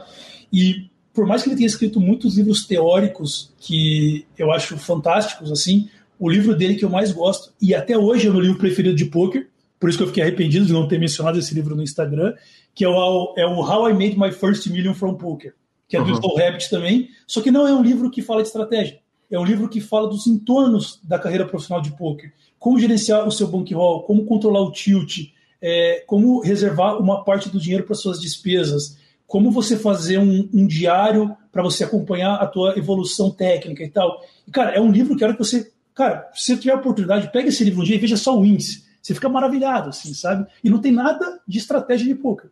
É só estratégia de vida do cara que é profissional de poker. Tipo, como controlar o bankroll, tudo, assim, sabe? E esse livro, para mim, é o melhor livro que eu já li. E agora eu fiquei arrependido de não ter colocado ele no Instagram, Vou ter que fazer um post só para ele. Um post à parte, está em tempo. que bom eu ter lembrado. Só para fazer justiça, em alguma das entrevistas, e eu ouvi várias suas, é, você cita o livro. Então, então é, é, é uma segunda citação que é muito bem-vinda, claro, para o ouvinte do PokerCast. Eu estou naturalmente torcendo para você ter muito tempo livre, que eu estou vendo que a entrevista vai longe, mas eu tenho um áudio aqui que eu não posso deixar de colocar para você sobre livros e eu peço para que você ouça isso e comente, por favor. Manda aí, manda Tem aí. uma coisa que talvez é, seja interessante, porque eu acho que esse projeto nunca mais vai sair do papel. Mas é, um, é um segredo, ninguém sabe. Mas o Yuri, Nerd Guy, eu, o Dan Almeida e o Cipião, acho que você deve saber quem que é. A gente começou a trabalhar num livro, é, acho que foi em 2019, que a gente queria publicar um livro, sabe, de poker. A gente começou a trabalhar nele, trabalhamos alguns capítulos, foi um trabalho bem difícil, bem desafiador, assim, e afinal meio que cada um meio que meio que ficou muito difícil, sabe? Cada um meio que foi para um projeto, já foi meio que mudando as prioridades, meio que não fazia muito sentido. E meio que quedou ali, que ficou, ficou ali é, meio que em nada, sabe? É, tem algumas coisas, algumas páginas que a gente escreveu, mas não foi para frente, sabe? Mas acho que é uma coisa que, que já passou o tempo suficiente para a gente pensar que algum, algum momento vai retomar. Mas a partir dessas conversas junto ao Júlio e o Dan Almeida, pô, foi muito, muito nutritivo para todos nós, com o Cipião também, tentando colaborar, né, com algum tipo de conteúdo que seja relevante. Cara, é, esse tempo, mesmo sendo muito puxado muito difícil, foi bem legal, sabe? Talvez pode ser uma coisa interessante que ninguém sabe. Diego Ventura, ah, sensacional. Obrigado, Diego. Passou por aqui. Que homem, que cara sensacional. Cara, eu adoro o Dai, cara. Adoro o Dai Ventura. Tipo, a gente se conhece faz muito tempo, assim. Eu acho ele um cara fantástico. Pô, e essa história é uma história legal, né? O, o, o Cipião, que ele é meu psicólogo faz cinco anos, é psicólogo do Yuri, é psicólogo do, do Dai, trabalha com vários jogadores, vários times de pôquer. Ele já era psicólogo nosso de mais três há algum tempo, né? E aí um dia ele foi, ele foi plantando a sementinha, né? Nas consultas com o Yuri, nas consultas comigo, nas consultas com o Dai. E se a gente escrevesse um livro, os quatro juntos e tal, falando não só sobre estratégia, mas sobre os entornos e tal. E aí eu lembro que quando o Cipião falou para mim isso a primeira vez, na hora me piscou a luzinha do livro do Slow Habit, né? How I Made My First Million, falando uhum. sobre os entornos, sobre gerenciamento de bankroll, controle de tilt e tal. E aí a gente se reuniu e falou, pô, a gente pode escrever um livro que misture também estratégia, mas essa parte dos entornos, ainda mais tendo um psicólogo escrevendo com a gente e tal. E, cara, a gente fez muitas reuniões, eu lembro que era sempre na sexta de manhã. Eu acho que o Cipião tem todos os, os arquivos, mas eu acho que entre nós quatro a gente escreveu pelo menos umas, sei lá, 150 páginas, assim. Então já existe um esqueleto, já existe um índice, já existem muitas páginas escritas pelo Yuri, por mim, pelo Dai, pelo Cipião. Só que daí foi o que o Dai falou, né? Cada um começou a cuidar de um projeto, aí foi uma, uma correria, e aí as reuniões para tratar do livro começaram a ficar mais escassas, até que a gente resolveu estacionar o, o projeto.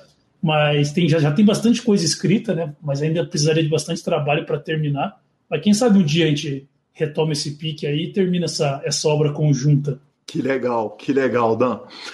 Dan, é, voltando para dar uma passada, eu tinha prometido, eu não vou passar sem, sem, sem, cumprir a promessa. Eu queria voltar um pouquinho a respeito da questão da matemática somada à teoria de poker. Você uhum. falou algumas vezes a respeito da teoria de, de matemática do pro poker.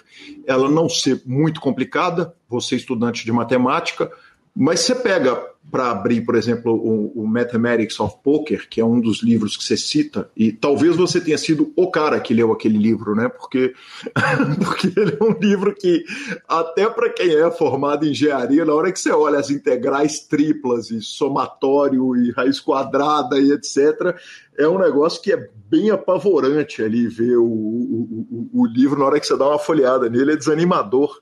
É, Lê, conta para mim um pouquinho a respeito de, da, da, evolução da teoria da matemática, quer dizer, porque a gente começou com uma conta que era simples, tinha um monte de simplificadores em cima do que já era simples, que era a conta de altos, odds, multiplica por 4, se for maior do que 15, uhum. subtrai de 9 e tal, não sei o quê, e, e, e, boa. O quanto que isso evoluiu com o tempo? Então, na verdade, é, Calil, quando às vezes um jogador do time chega e fala, Dan, quanto de matemática, ou quão profundamente eu tenho que saber matemática para isso ser uma ferramenta muito importante no jogo de poker? Eu falo, cara, você não tem que saber ferramentas muito profundas de matemática, mas você tem que saber a simples, muito bem sabido, sabe? Então, por exemplo, porcentagem, é, regra de três, razão e proporção, frações. Cara, se o cara souber isso, mas bem sabido, sabe, Calil? É, uhum. Eu acho que ele já tem uma, uma, uma caixa de ferramentas assim incrível como jogador de poker. É claro se você quiser entrar um pouco mais a fundo, né, tipo, chegar em, níveis que você vai ser é, em que você vai deixar de ser um consumidor de conteúdo produzido por outras pessoas, você vai passar a ser um cara que, que produz os seus próprios conteúdos e tal, você vai ter que ter algumas noções um pouco mais avançadas, por exemplo, boas noções de estatística, de análise de dados, principalmente na época que a gente está hoje, de é, análises de bancos de dados gigantescos no Reddit Note para ver como que a população se comporta em algumas situações, mas até a parte de funções de probabilidade, integrais e tal, que é abordada nesse livro, Mathematics of Poker, é, essa parte é bem complicada, mas eu diria que você consegue chegar no topo sabendo o básico da matemática, mas tem que saber bem sabido. Assim, o cara que não consegue fazer uma conta de porcentagem de cabeça, eu tipo eu falo, cara, você tem que conseguir. Tipo, pratique uhum. isso. E porcentagem não é um troço, ah, porcentagem negócio do quarto ano de licenciatura em matemática. Não, pô, é negócio da sexta série, caceta. Da Sim. sétima série. Então você tem que saber bem, você tem que ter um traquejo fácil com os números ali, sabe? Mas você não precisa ser, ah, eu preciso saber coisas avançadíssimas de matemática. Em alguns casos específicos você precisa, mas você consegue formar um bom jogador de pôquer sabendo é, conceitos elementares de matemática, mas sendo, tendo um traquejo bom com esses conceitos, sabe? E sobre o livro que você mencionou, esse livro realmente, Calil, ele é muito difícil. É, para mim, inclusive, mesmo sendo da área de matemática, ele é um livro bem complicado de ler. Eu lembro que na época eu tinha preguiça de ler esse livro, porque ele era realmente muito complicado, e o Yuri queria muito ler esse livro na época. Aí a gente fez um grupo, eu, ele e o Fred. Não sei se você conhece o Fred, que é instrutor de Omaha 5 no Forbet, o Fredão. Não sei se você chegou a, a conhecer. Eu, eu acho que não, espero não estar cometendo nenhuma injustiça, mas acho que a, a, princípio não. Se eu conhecer, desculpa, Fred. então, aí o, o Yuri queria ler, é, o Fred também queria ler, eu estava fugindo desse livro faz tempo, porque realmente ele era muito complicado, mas eu falei, ah, quem, quem sabe em equipe a gente conseguiria ler e tal. E aí a gente começou a ler esse livro, a gente não foi até o final, mas a gente foi uma, uma boa parte, a gente lê um capítulo por semana e a gente fazia encontros semanais para discutir o capítulo e tal. Então, eu, Yuri e o Fred, a gente foi nesse livro, pelo menos uns 60%, 70% desse livro. E, cara, era bem difícil, assim. Eu fico pensando, se era bem difícil para mim, imagina pro Fred e pro Nerd. Imagina né? pro tipo Field, assim, isso, pro mundo, né, é, né, cara? É, então. E, mas, mas foi legal, cara. Foi legal que, tipo assim, os dois meio que, meio que me obrigaram a ler, tá ligado? Porque eles queriam que uhum. eu participasse para poder destrinchar as partes mais chatas para eles. E para mim foi muito bom, né? Porque senão talvez eu tivesse fugido desse livro até hoje. E é graças ao Yuri e ao Fred que me encheram as paciências para fazer esse grupo eu acabei lendo é, o livro só para participar dos encontros, nós três ali, para poder discutir as estratégias é, que são colocadas nesse livro. Que homem, senhor. Acabei de te mandar uma foto aí de uma página do livro Teoria do Blackjack, do Peter Griffin. É, uhum. Te mandei no WhatsApp. E, e o livro tem uma Caralho. integral tendendo a infinito com raiz quadrada de 2π. E, e, é um negócio que é muito apavorante. Adiantou alguma coisa isso? Quer dizer, a leitura do Mathematics of Poker, ele faz alguma diferença no final das contas no dia a dia ou até na compreensão geral do jogo? Eu acho que assim, no dia a dia, dia a dia mesmo, não necessariamente, mas na compreensão geral do jogo, tipo assim, por esse livro, quando você entende lá a parte matemática desse livro, você consegue entender vários porquês, por que, que cada coisa é de cada jeito, por que, que tal estratégia ganha mais que tal estratégia, sabe? Porque uhum. é, o que eu, é o que eu falei de você ser um gerador de conteúdo, você ser um consumidor de conteúdo. Muitas vezes o jogador profissional de poker que joga para um time e tal, o instrutor dele chega e fala, isso daqui é assim, e o cara baixa a cabeça e fala, beleza, ele falou que, que é assim. E por esse livro, entendendo a parte matemática desse livro, boa parte das, das coisas que talvez você já soubesse que eram daquele jeito, por ter lido outros livros e por ter tido outros instrutores, a gente conseguiu entender o porquê que era daquele jeito. Por que, uhum. que isso ganha mais? Por que aquilo ganha? Então, então, é um livro muito importante para você entender os porquês. Agora, se o cara falar assim, ah, não, eu tô, eu tô contente com saber tomar as decisões corretas. Por que está certo não me interessa. Então, talvez não seja o livro mais adequado, sabe? Mas uhum. se você é um cara que tem. Eu quero saber por que, que isso é assim, por que, que isso é assado. Então, esse livro e os livros do Janda, é, para você entender os porquês, é muito legal. Assim. E quando você entende o porquê, eu acho que você é, aplica isso de, de maneira mais correta. Né? Porque quando você faz, tipo, você simplesmente acatou o que outra pessoa disse, ah, aqui nessa situação você tem que dar win. Você não se questionou o porquê, sabe? Talvez se a situação for um pouco diferente, você não vai saber se você tem que dar win ou não. Quando você entende o porquê que você deu win naquela situação, você sabe se naquela outra situação o porquê é o mesmo e aí você aplica a mesma estratégia, sabe? Então acho que esse tipo de coisa é bem relevante e esse livro ajuda muito nisso daí.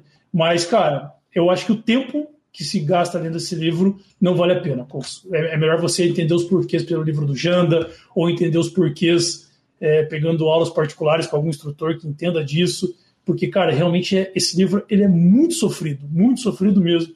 É, eu diria que ele é mais sofrido que qualquer livro que eu tenha usado na licenciatura e no mestrado em matemática, sabe? Então, eu não, eu não recomendo. Acho que o tempo investido é só se for uma realização pessoal sua. Uhum, ah, é, entendi. é uma realização pessoal minha ler esse livro até o uhum. final uhum. e entender. Então, vai embora. Agora, uhum. se não for por realização pessoal, cara, tente chegar nesses porquês de outras maneiras. Perfeito. Dan, hoje, quantos dias por semana o Dan é professor e quantos ele é jogador? Cara, eu diria que hoje em dia, né, com, com o time e todas as minhas outras responsabilidades, eu diria que o Dan é jogador de um a um dia e meio por semana e o Dan é ou professor ou pesquisador durante os cinco dias, seis dias restantes. O quanto ser professor de matemática, especialmente um professor de cursinho que tem que fazer o cara entender o negócio de uma forma rápida em curto espaço de tempo, ajuda o Dan, instrutor do Midas? Ah, eu acho que 100% assim, sabe, Calil? Eu acho que é, pelos anos de sala de aula que eu, que eu tive, de ter dado infinitas aulas, até aquela época que eu te falei que eu tinha 80, 80 e poucas aulas por semana. Cara, você, a, você acaba aprendendo por tentativa e erro. Qual que é o melhor jeito de explicar tal coisa? Qual que é o melhor jeito de explicar tal coisa? E depois da minha, da, dos meus tempos como professor de matemática, eu também tenho, acho que, trocentas horas de, de professor de poker, de instrutor de poker, então, tem vários conceitos que eu vou dar aula hoje e eu sei que esse conceito, se eu explicar desse jeito, é fácil para o cara entender. Se eu explicar daquele jeito, ele vai se embananar, porque num dia eu expliquei do outro jeito e aquela galera não, não entendeu. Então, hoje em dia eu já tenho vários atalhos para explicar as coisas, né? E eu acho que isso é um, é um grande diferencial que eu tenho como, como instrutor, né? Eu acho que eu posso não ser talvez um dos melhores jogadores do Brasil, eu posso talvez não, não ser os melhores teóricos do Brasil, mas eu acredito claramente que eu sou um dos melhores didatas em relação a isso. É, simplesmente pela, pela experiência que eu, que eu tive, né? É, em, em, dar aulas, assim. Então, eu acho que podem ter caras muito melhores tecnicamente que eu, que não talvez não consigam dar uma aula tão boa quanto a minha, porque a minha facilidade maior é em explicar, sabe? Uhum. Então, eu consigo isso graças ao, ao, tempo que eu tive de sala de aula, né? Não que acho que não tem essa de ah, nasceu com o dom de explicar, não tem essa. Eu fiquei lá cinco anos, dando 80 aulas por semana, você vai aprender a explicar as coisas, né? Você vai aprender é, a uhum. ser entendido, sabe? Sim. Então, eu acho que isso é um, é um, diferencial muito grande e me, ajuda, e me ajudou bastante a chegar é, onde eu cheguei com o poker. Dan, você disse o seguinte: é, o Yuri e o Fred me chamaram para que eu os ajudasse a com o livro A Matemática do Poker. E na hora que a gente abre o site do Midas, e, e tivemos, por exemplo, a Dai, que é do Midas aqui com a gente, é, uhum. a, a fazendo uma participação fantástica. E, e, o Midas tem 13 head coaches ali, ou 13 cabeças entre uhum. os instrutores. É, eu queria que você contasse um pouco, por favor, é, como que funciona a divisão de cargos, assim, o que que um vai estudar, o que que outro vai estudar. É, existe no Midas essa divisão? Porque porque o desenvolvimento de tudo sozinho não faz muito sentido quando você tem 13 caras que são, que são da instrução correto? Correto, correto. Eu, eu acho que essa é uma ideia. Assim, é óbvio que se eu quiser, eu consigo estudar todos os conteúdos do mundo. Só que o tempo que eu vou gastar para fazer isso, né, uhum. Tipo, você curar 10 anos, 20 anos, 30 anos, 50 anos, sei lá eu. Então, quando você tem uma equipe integrada em trabalhar, né, eu posso gastar tipo 8 horas fazendo um estudo, só que a hora que as conclusões desse estudo estão prontas, Calil, eu consigo te passar essas conclusões em 10 minutos. Uhum. Então, quando você tem várias pessoas fazendo esse tipo de, de trabalho, fazendo um estudo que demora semanas, só que depois desse estudo você consegue passar esse conhecimento para outra pessoa em meia hora, que já está tudo sintetizado, todos os guidelines estão ali, todas as conclusões estão ali, pô, você consegue otimizar o tempo, né? Então, hoje a gente tem, por exemplo, uma parte do, do time que vai trabalhar mais com servers de pré-flop, outra parte do time que vai trabalhar mais com servers de pós-flop. Tem uma parte do time muito grande, muito boa, que eu tenho muito orgulho aqui dentro do time, que é a parte do time que trabalha com análise de banco de dados de população. Então, a gente consegue saber é, em torneios desse valor, as pessoas jogam errado aqui, aqui, ali, jogam certo aqui, aqui, ali, sabe? Então, é, você separar isso, né? Você ter todo mundo estudando e todo mundo compartilhando com todo mundo, que eu acho que eu acho isso que faz com que o crescimento seja mais rápido, sabe? Então, hoje em dia a gente trabalha assim aqui, né? Eu meio que tento, na medida do possível, estar tá bisbilhotando em tudo e dando pitaco em todas as áreas, mas a gente tem áreas muito bem definidas aqui em cada tipo de estudo e tal. E, cara, os meninos fazem um trabalho fantástico, assim, sabe? E meio que eles que são responsáveis pela gana que eu tenho de continuar é, aprendendo e aprendendo coisas novas, assim, porque, tipo assim, eu tenho caras para debater isso, sabe? Uhum. Tipo, eu tenho um cara para, pô, cara, eu, eu, eu, estudei um negócio aqui, não sei se está certo, o que, que, você acha? o cara vai falar, não, tá certo, tá errado, vamos, vamos por esse lado e tal. Então, essa noção de comunidade que a gente tem dentro do, do time, de todo mundo compartilhar conteúdo, todo mundo produzir e compartilhar com todo mundo é muito boa.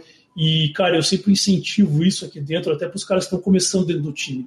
Eu falo para eles, eu sei que quando vocês fecham um deal com o time, qual é a responsabilidade do time? É te passar conhecimento, escolher o que você vai jogar, e te dá o bankroll para jogar. Uhum. Mas, se você quiser evoluir mais rápido como, como jogador, não entregue o fardo do conhecimento inteiro para a gente. Produza o seu conteúdo também. E aí, daqui a pouco, você encontra um outro amigo teu que também produz conteúdo, vocês compartilham, os dois evoluem mais rápido. E não precisa ser um cara dentro do time, você pode criar conteúdos e ter um amigo teu no outro time, vocês compartilham entre vocês e vocês dois evoluem como jogador, sabe? Então, e essa é uma das dicas que eu dou para quando o cara vem me perguntar: ah, você acha que dá para ser profissional e evoluir sem ter time? Eu sempre falo isso pro cara: falo, depende. Você tem um network de pessoas dispostas a estudar com você, a produzir conteúdos para você e você produzir para elas? Tenho. Você não precisa de um time, então. Então, uhum. vai sozinho. Você tem bankroll e tem um network bom de pessoas para estudar com você? Vai embora. Fala, não, Dan, eu não tenho nem bankroll e nem pessoas que querem estudar comigo. Então, cara, se enfia num time aí, porque senão fudeu, sabe? Porque você até consegue produzir as suas coisas sozinho. Mas quanto tempo você leva para fazer isso? Sabe? Tipo, você, um estudo demora oito horas. Imagina se o teu outro amigo está produzindo um estudo em oito horas que consegue sintetizar para você em 15 minutos.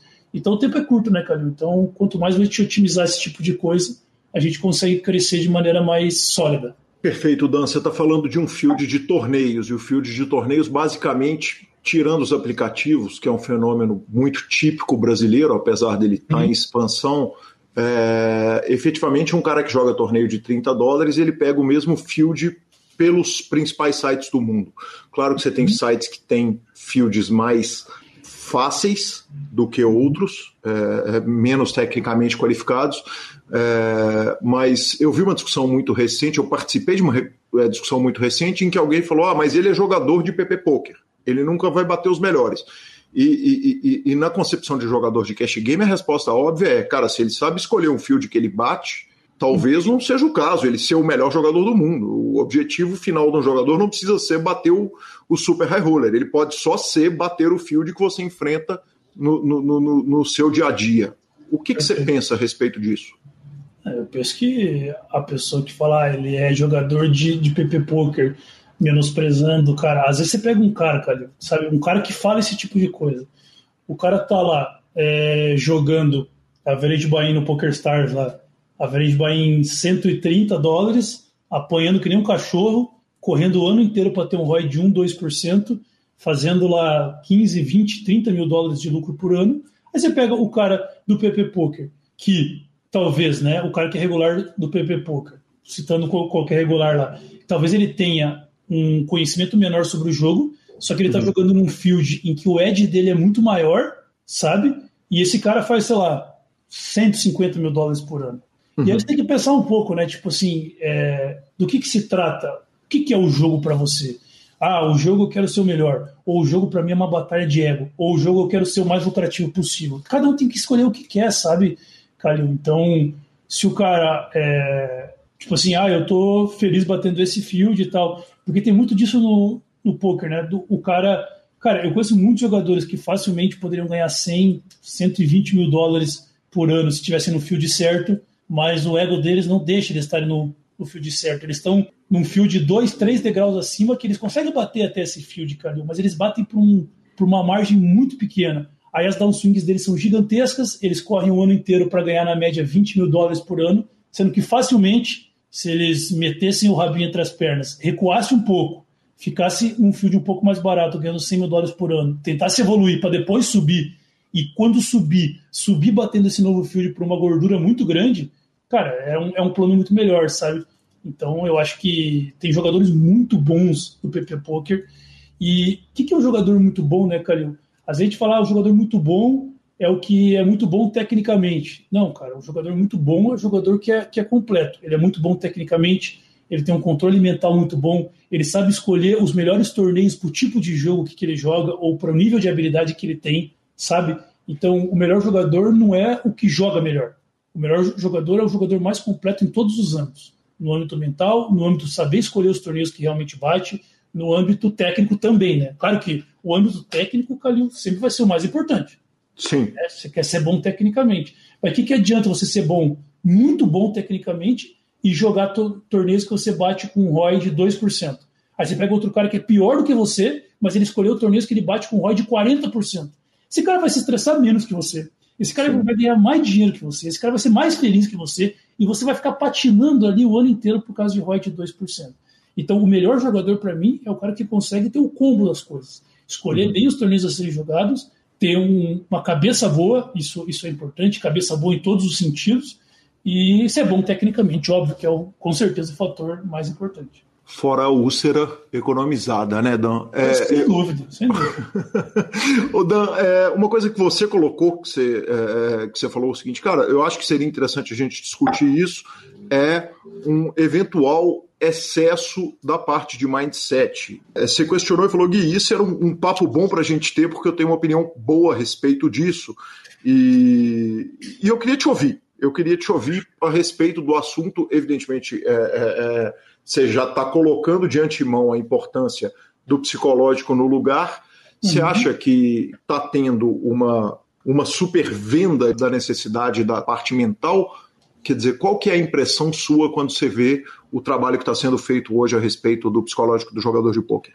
Tá. É, eu tenho que tomar cuidado com a forma como eu vou me expressar quando eu falo desse assunto, sabe? Tipo, meio que pisar em ovos, assim, uhum. porque eu quero começar falando disso que eu acho o mindset muito importante para um jogador de poker. Uhum. Antes que o cara já pare de me escutar achando que o que eu vou falar que o mindset não interessa, e não sei o que, e o preparo físico não interessa, e a alimentação não interessa. eu não estou falando disso. Todos esses assuntos, mindset, preparo físico, alimentação, são muito importantes para um jogador de poker. Mas na minha concepção, posso estar errado, um dia alguém pode me provar que eu estou errado, mas na minha concepção, mais importante do que esses três é o cara saber jogar poker que ganha um torneio de poker, saber jogar poker, sabe? Então, às vezes, e eu acho que as redes sociais têm um impacto muito grande nisso, porque o aspirante jogador de poker ou o profissional iniciante de poker, ele vai seguir os grandes nomes do poker.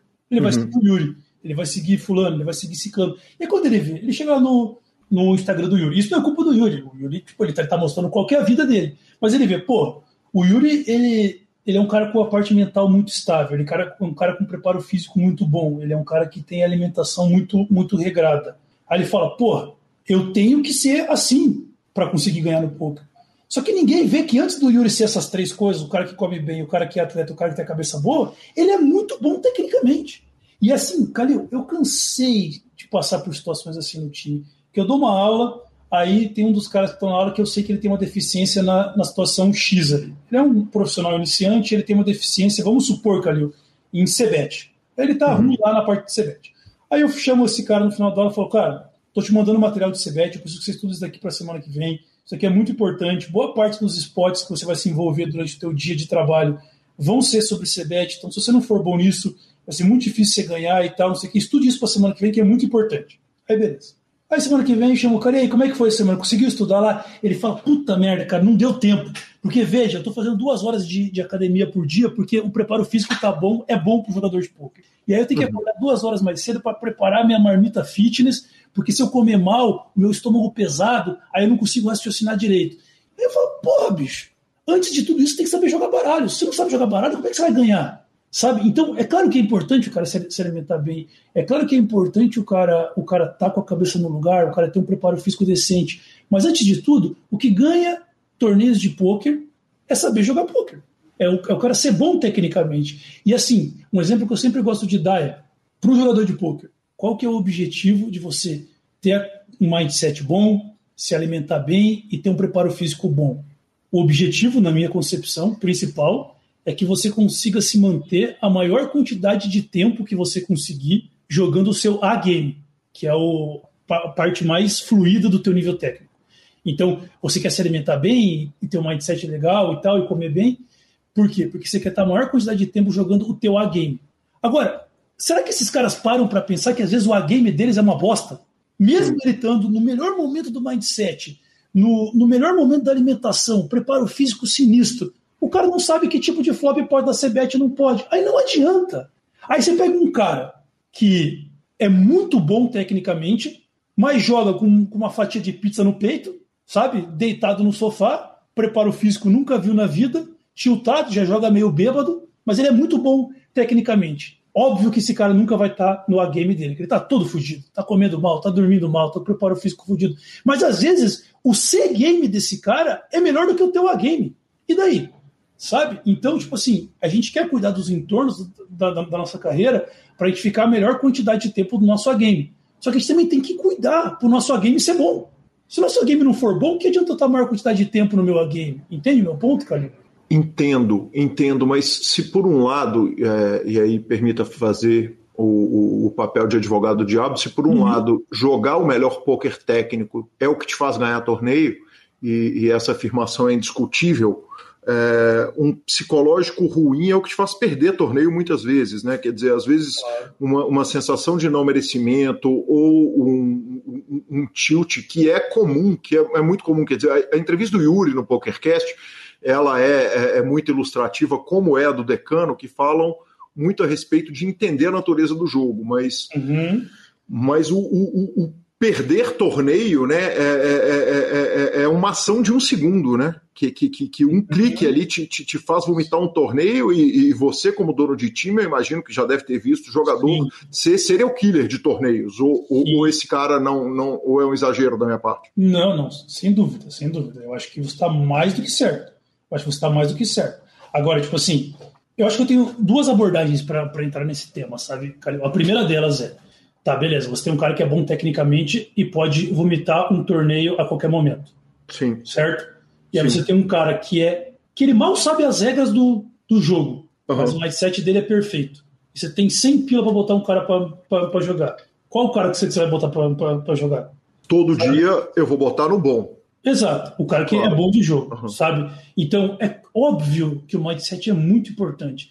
Ah, eu sou bom tecnicamente, mas eu sou um tiltado, um tiltado de merda. Eu clico o botão lá no, no, no tilt e vomito o torneio. É óbvio que o que o mindset é muito importante.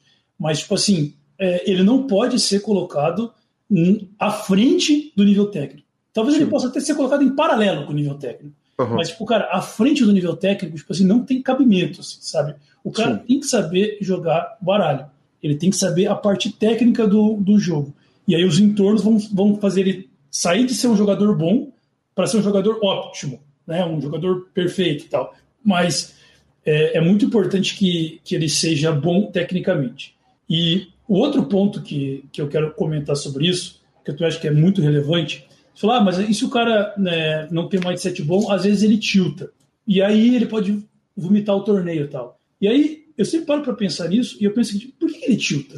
Tipo assim, quais são os gatilhos do, do tilt? Né? E tem um livro muito bom do, do Tender sobre isso, que é aquele Ai, Poker Mindset. Eu acho que é Poker Mindset o nome desse livro. Que aí ele entra em alguns gatilhos do tilt. O que, que causa tilt no jogador profissional de poker? Boa parte das vezes, o tilt é causado pela, pela desconfiança ou pela falta de confiança nas suas decisões. Então pense assim, Calil.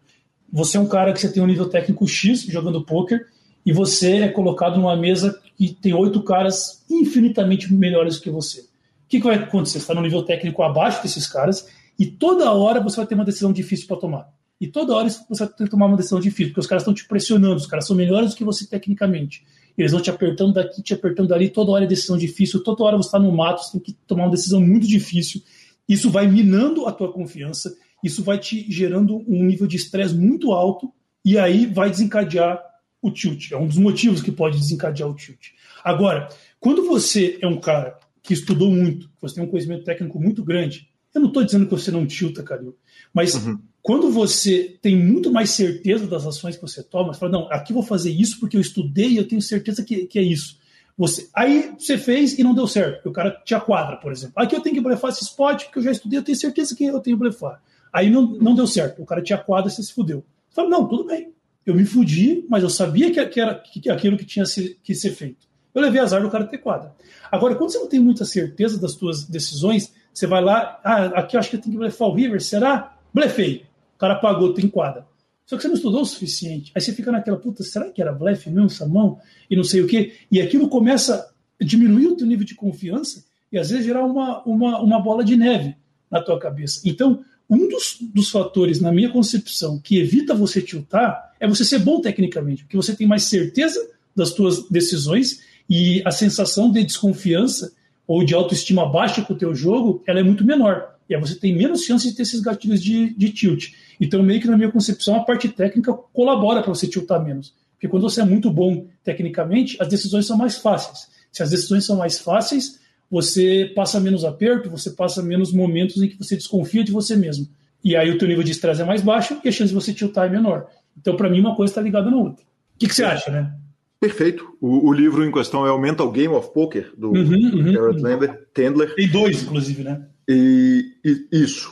E, E me conta um negócio, eu concordo, eu estou plenamente de acordo, mas eu, eu, eu, eu, realmente entendo que são coisas que têm que andar em paralelo. Eu acho que a, a analogia da perna da cadeira, e, e poxa, é, é, opinião de mídia, né? Eu não sou profissional do jogo, mas, é, mas eu acho que a perna da cadeira, a perna do equilíbrio, ela é tão, ela tem que ser pelo menos tão longa quanto a perna da técnica, porque é um apoio geral. Eu, eu, eu se, se pudesse chutar, para quem grinda horas e horas, eu diria que a física pode ser, pode ser para trás, mas que ou, ou, ou, talvez que a compreensão do fundamento do poker, que isso é o que o Decano fala na entrevista dele, eu acho isso demais, que ele fala, cara, se você está surtando por uma coisa que é totalmente da natureza do jogo, você não entendeu a natureza do jogo. Isso. Perfeito. E eu acho que essa talvez é, é, é, é, a grande questão, e ela volta na questão do fundamento, que volta na questão do livro, que volta na questão de entender o porquê de todas as coisas que são feitas. Marcelo Lanza, sensacional da Almeida, teve muito mais, uma entrevista diferente, né? Ele já contou tanto a carreira dele que nós pegamos aquele lado filosófico de da Almeida discutindo tanta coisa rica e a segunda parte tá tão boa quanto essa ou melhor. Boa, sensacional. E vamos para o momento técnico Five Card Secrets com o querido Thiago Paulo.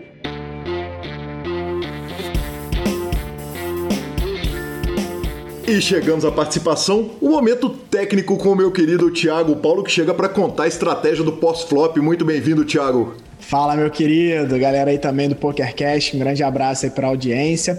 E hoje a gente vai falar sobre um assunto também que as pessoas têm muitas dúvidas, né? O pessoal realmente tem, tem dúvidas sobre esse assunto, que é como jogar o pós-flop.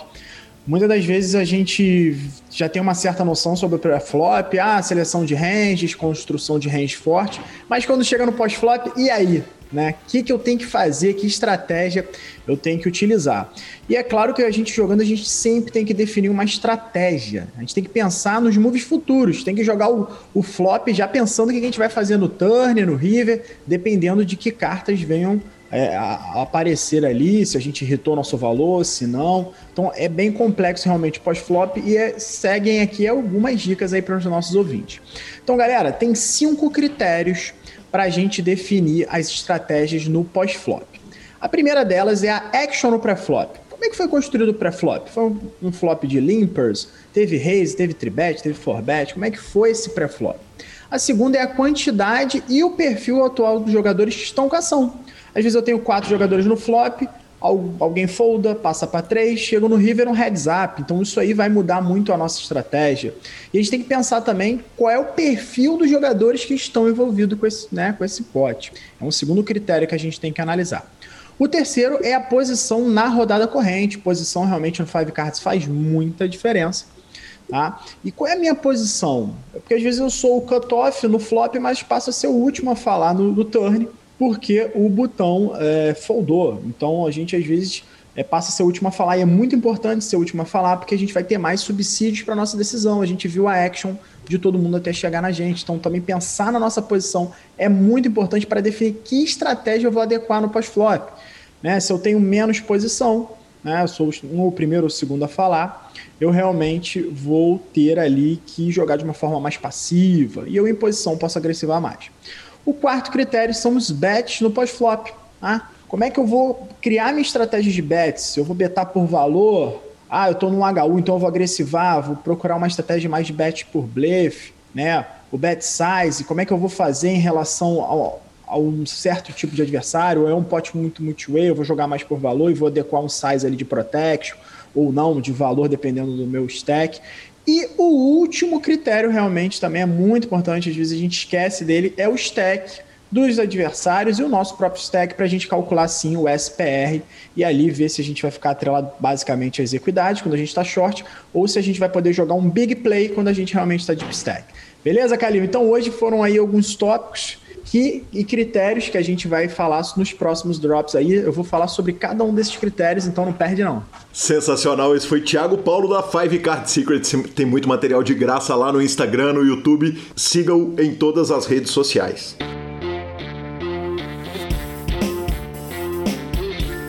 Que homem é Thiago Paulo, que homem. Siga na rede social Five Card Secrets espetacular, chegando com várias novidades aí. E vamos para as tweetadas, né, Lanza? Tweetadas, tweetadas do Papai Dolly, né? Doyle Bronson. O Mike Sinking, um, Ready Mike 30, perguntou para o Doyle Bronson o seguinte: você tem algum conselho para pessoas jovens esperando viver de pôquer e ser a nova geração de jogadores de pôquer? O Doyle Bronson respondeu curto e seco. Reze. que homem, senhor. Que homem. Que homem. Que homem. Que, que senhor. Nossa senhora. Que senhor. Vamos para as redes sociais, bora. Cara, a rede social tá muito especial dessa vez, né, Lança? É, o, o, Michel Mazzoni mandou diretamente lá da Kilt Bar. Olha, olha lá, bar.bearia lá de São José dos Pinhais, ao lado de Curitiba, é, nos mandou um presentaço, né, cara? Eu liguei para ele e falei, cara, que presente que você mandou. Ele falou, não, por enquanto é lembrança. Depois que você testar, se vocês gostarem, vira presente. Mas olha só, mandou para mim, para você, para Gabriela e, e que eu saiba, para o Sequela também, mandou kit com shampoo, condicionador, creme, uma necessaire fabulosa, protetor de carta, e a, a, dedicatória, né, cara? Que dedicatória carinhosa que ele mandou pra gente. Que sensacional. Não, maravilhoso. Muito obrigado mesmo. Muito obrigado. Porra, é. É, fico, a gente fica meio sem graça, né? Nós não estamos acostumados com essas coisas. Então, a gente está acostumado a tomar falinha, meme. É, Vídeo do Pita. Isso, esse é que é o dia a dia nosso. Mas, cara, e lindo, viu? Que presente lindo. Eu não vou postar hoje, eu vou postar quando o programa sair, porque se a turma ouvir, dá tempo de ir no Instagram para ver. Então eu vou aguardar assim. Então eu vou postar hoje, né? Vou falar assim. Então eu vou exatamente, ou amanhã. É, exatamente. É, não, é, porque aí fica 24 horas para a turma poder ver. É, obrigado mesmo, de coração. É, Gabi também ah, adorou demais, achou lindo. Ela também vai. Falei com ela para segurar a postagem também para quando o programa sair. Então, muito, muito obrigado pelo carinho. Cara, sensacional. Vale dizer o seguinte: a, a, a dedicatória dele para mim foi o seguinte: obrigado pelas horas de informação e entretenimento. Porra, sensacional. E, e a Kilt Barbearia que eles têm lá, é, cara, eu, eu entrei no site, no Instagram dos caras, tem show, tem poker, tem bar, tem barbearia. Então, cara, obrigado. Os kits da Timberman maravilhosos que ele mandou. Protetor de carta do jogo dele para regular nossa conta. Então, sensacional, cara. Valeu demais, Michel. Valeu. Lanza, Mari Morello nos contou que é o seguinte, apesar de não jogar pôquer, nos conheceu por outro podcast e passou a ouvir, então virou ouvinte essa semana, ouviu a história incrível de Madison Moura, o Urea, e, e, cara, que honra, né? Quando a gente, a gente ter ouvintes que nem jogadores de pôquer são, muito nos honra, tem alguns casos assim e são muito especiais. E por fim, Juliano Moura cravou o torneio do PokerCast. É, foi duro. Foi, não, foi ótimo, cara. Foi ótimo. É, ele gravou te, te colocando numa sólida quarta colocação, né? Quase que você ganha, quase que a gente faz três torneios, nós três. Ah, nós dois. É, você conversa demais, menino. Nossa senhora, jogou 90, 90 torneios a mais que eu, tá nessa conversa fiada aí. O que valeu desse torneio, a diversão desse torneio, que eu eliminei no mesmo torneio o Pita e o senhor. Que delícia, velho. Que coisa maravilhosa. Nada melhor do que isso no mundo. Sensacional. E, e quase, quase, viu? Quase. Eu dei uma recuperada na mesa final ali, que nego viu, viu a volta pela greta. Mas... Eu vi, eu vi, eu senti mal, velho. Porque você sair de 0,3 points para chip líder da parada, eu, eu vou te falar assim, eu, eu senti mal ali, professor. tá bom, tá bom, toda hora tem mais, vamos que vamos. Não, sim, e, e, que se diga, essa conversa de que eu joguei mais torneio que o seu, torneio tá lá, joga quem quer, né? Justo, justo.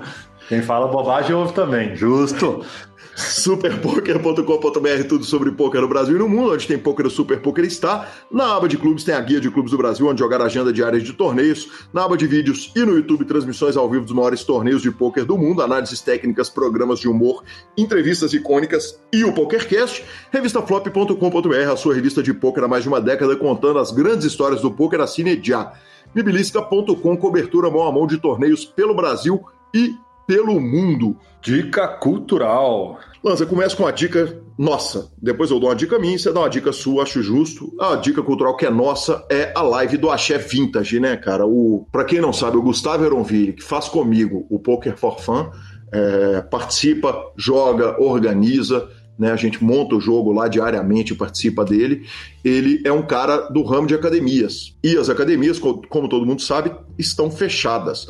Então ele vai fazer uma live no sábado que vem da banda dele, o Axé Vintage, em favor da turma que trabalha nas academias. E, cara, é, é, é, a banda do, do Heron é sensacional, né, Lance? Ele já tocou na sua casa, eu já fui um milhão de vezes no bar ver. Ela é sensacional o suficiente para botar o roqueiro aqui para ouvir axé diversas vezes, né? Ah, é. Falaram o quê, né? Falaram o quê do, do Mito Aronville? Primeiro que é um cara que a gente tem um carinho fora do comum. Segundo que a banda dele toca músicas que, independente do, do seu estilo musical preferido, você vai sempre lembrar das músicas. As músicas são boas demais, ele, ele canta muito.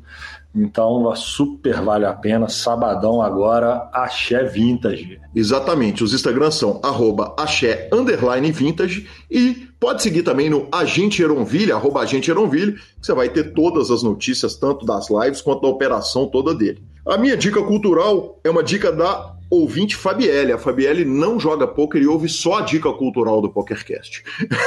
Ela me deu a dica que foi a seguinte: a feira da Unesp, cara. A feira da Unesp tem dezenas de editoras, o desconto mínimo nos livros é de 50%, e aí ontem eu já fui lá, dei aquela quebrada comprando livros e dei a dica pro Bruno Machala, que eu sei que gosta muito.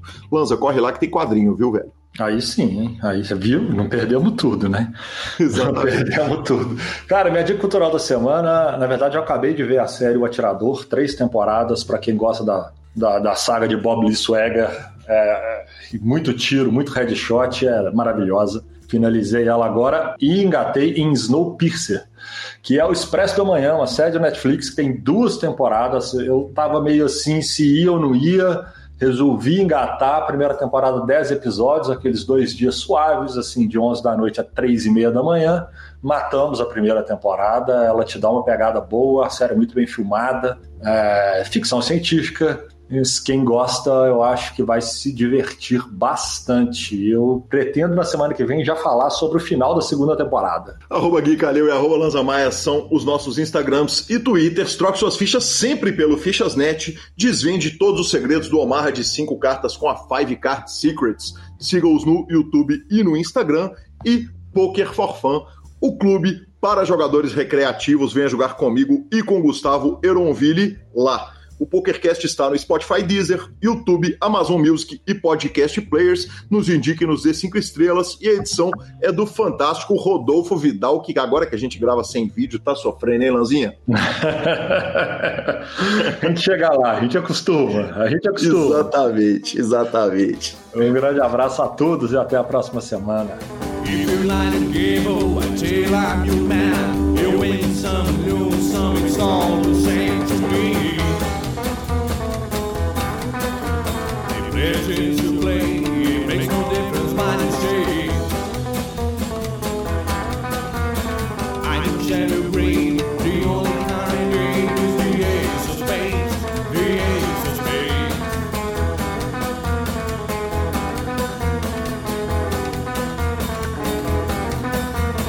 Playing for the high one, dicing with the devil,